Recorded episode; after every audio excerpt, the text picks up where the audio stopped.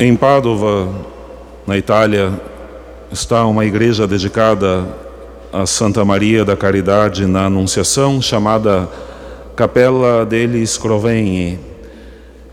É uma igreja muito linda que está toda pintada com afrescos de Giotto, que foi o mesmo que fez os afrescos da grande Basílica de São Francisco de Assis. Entre estes afrescos está um muito interessante, que traz uma senhora gorda, coxa, corcunda, enrugada, com fogo saindo de debaixo da saia e subindo pelas pernas. Uma serpente que se projeta da boca dela e que fura seus próprios olhos.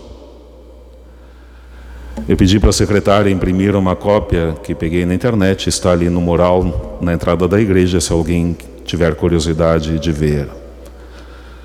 Em cima está a legenda Invídia, a inveja.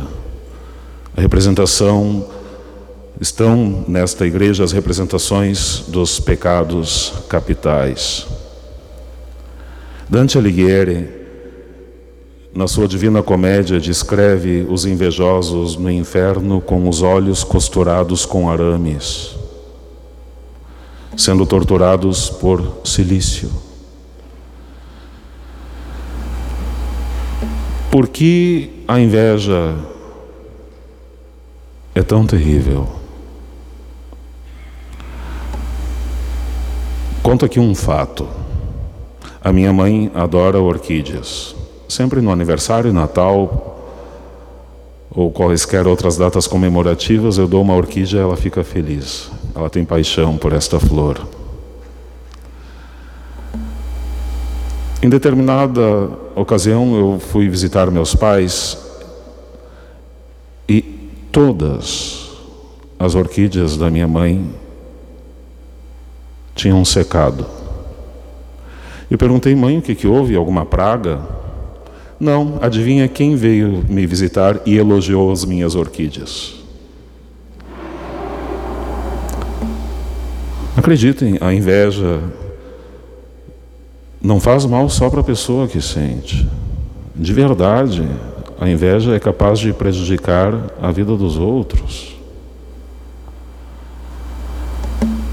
A liturgia de hoje nos mostra isto. Na primeira leitura, os injustos dizem: armemos ciladas ao justo. Vamos difamá-lo. Vamos colocá-lo à prova. E por que tanto ódio no coração? Eles não têm a cara de pau, eles têm a cara de pau de dizer, pelo simples fato de que a presença deles nos incomoda. Simples assim. A justiça e a bondade do outro evidencia minha mediocridade, minha injustiça e minha maldade. Então, mais fácil do que eu me esforçar para melhorar é desejar que o outro desapareça.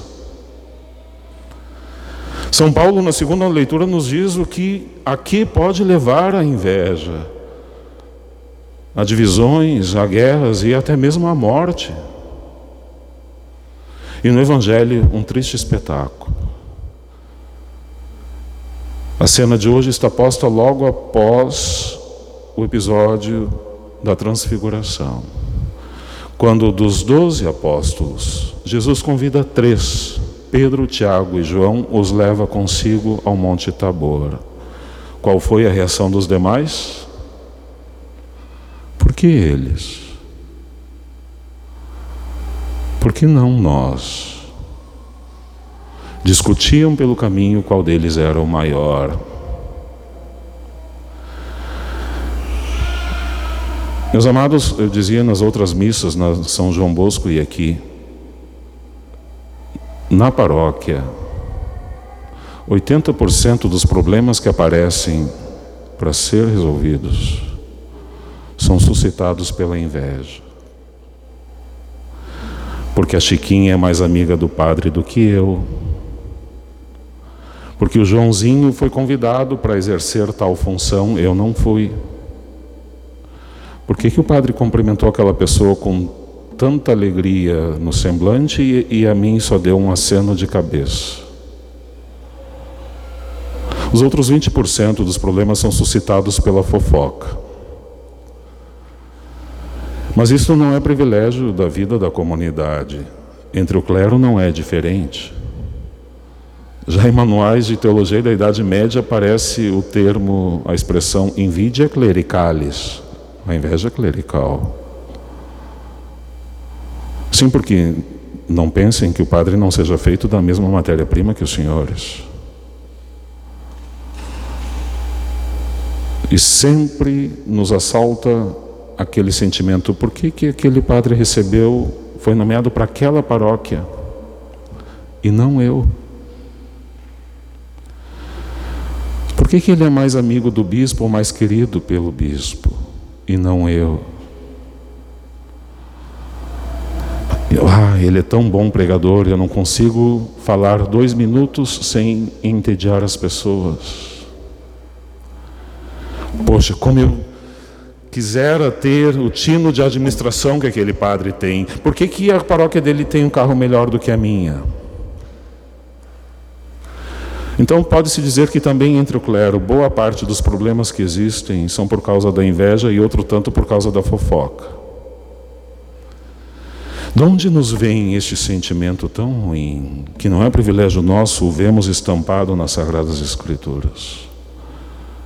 É fruto do pecado original, diga-se, deixe-se bem claro.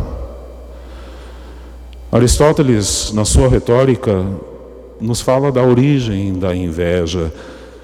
Cito: Quantos amam a honra e a glória são os que mais facilmente tendem à inveja. A inveja nasce do nosso desejo de honra e de glória. Vem de braços dados com esse desejo. Porque quando alguém, segundo os meus pobres conceitos ou segundo a minha medíocre concepção, tem mais honra e glória do que eu, lá está o sentimento de inveja. Como vencer? Como lutar contra a inveja? Santo Tomás de Aquino nos diz que o gênero do pecado é dado pelo objeto. De que gênero é o pecado da inveja? Qual é o seu objeto? O bem do outro. O bem do outro me incomoda, o bem do outro me angustia, e não raras vezes o bem do outro me dá raiva. A virtude oposta ao pecado capital da inveja é a caridade, porque o objeto da caridade é o mesmo, é o bem do próximo. O bem do próximo me alegra me faz louvar a Deus. Meus amados, a primeira grande arma que temos para vencer a inveja é a caridade. A caridade é realmente um murro na cara da inveja, porque nos faz nos desprendermos daquilo que temos e somos em benefício do próximo. São Bernardo nos dá também um conselho para vencermos a inveja. Cito: A inveja não serve para nada. Isto é óbvio, sim, mas o óbvio precisa muitas vezes ser dito. A inveja não serve para nada. O primeiro remédio para nos curarmos dela, diz São Bernardo, é nos darmos conta disso. Quando sentirmos no coração este impulso para da inveja, nos lembremos, nos perguntemos, Lincate, de que te serve isto, este sentimento? Que utilidade vai ter para a tua alma, para o bem do próximo? Pois nenhuma. Então deixa para lá e segue a vida. São Paulo, na, na, segunda leitura de hoje, também nos dá mais um conselho para vencermos a inveja: suplicarmos a sabedoria que vem do alto pedirmos as luzes do Espírito Santo, que as chamas de amor purifiquem no nosso coração dessa imundícia. Porque a sabedoria que vem do alto, como o próprio São Paulo nos diz, é pacífica, deseja o bem do outro. E se não fossem ainda suficientes, estes conselhos de Santo Tomás, de São Bernardo, de São Paulo, pois apelemos para a máxima de nosso Senhor que está no Evangelho de hoje. Queres ser grande? Abra-se um parênteses. Não está mal querer ser grande. É um dos impulsos mais fortes da nossa alma, porque fomos feitos para o céu, fomos feitos para partilhar da glória de Deus. É bom que queiramos ser grandes. É bom ter esta santa ambição. Mas que meios empregar para sermos grandes de fato? Nosso Senhor nos diz que seja o último de todos e o servo de todos. Poderemos não ser considerados grandes pelos familiares, amigos ou colegas de trabalho, mas seremos considerados grandes no reino de Deus, que ao fim e ao cabo é o que conta, porque o resto passa. E meus amados, se ainda não é suficiente o que nos ensina Santo Tomás, São Bernardo, São Paulo e nem nosso Senhor, Voltemos os olhos para a mãe, a não ser que seja uma doente mental.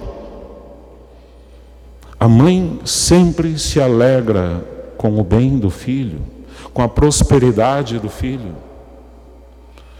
A mãe sente um santo orgulho de ver que o filho tem muitos atributos, sejam físicos, intelectuais, culturais, materiais, quaisquer que sejam. Bendito seja Deus, a mãe se alegra. Quisera a mãe que todos os filhos o tivessem.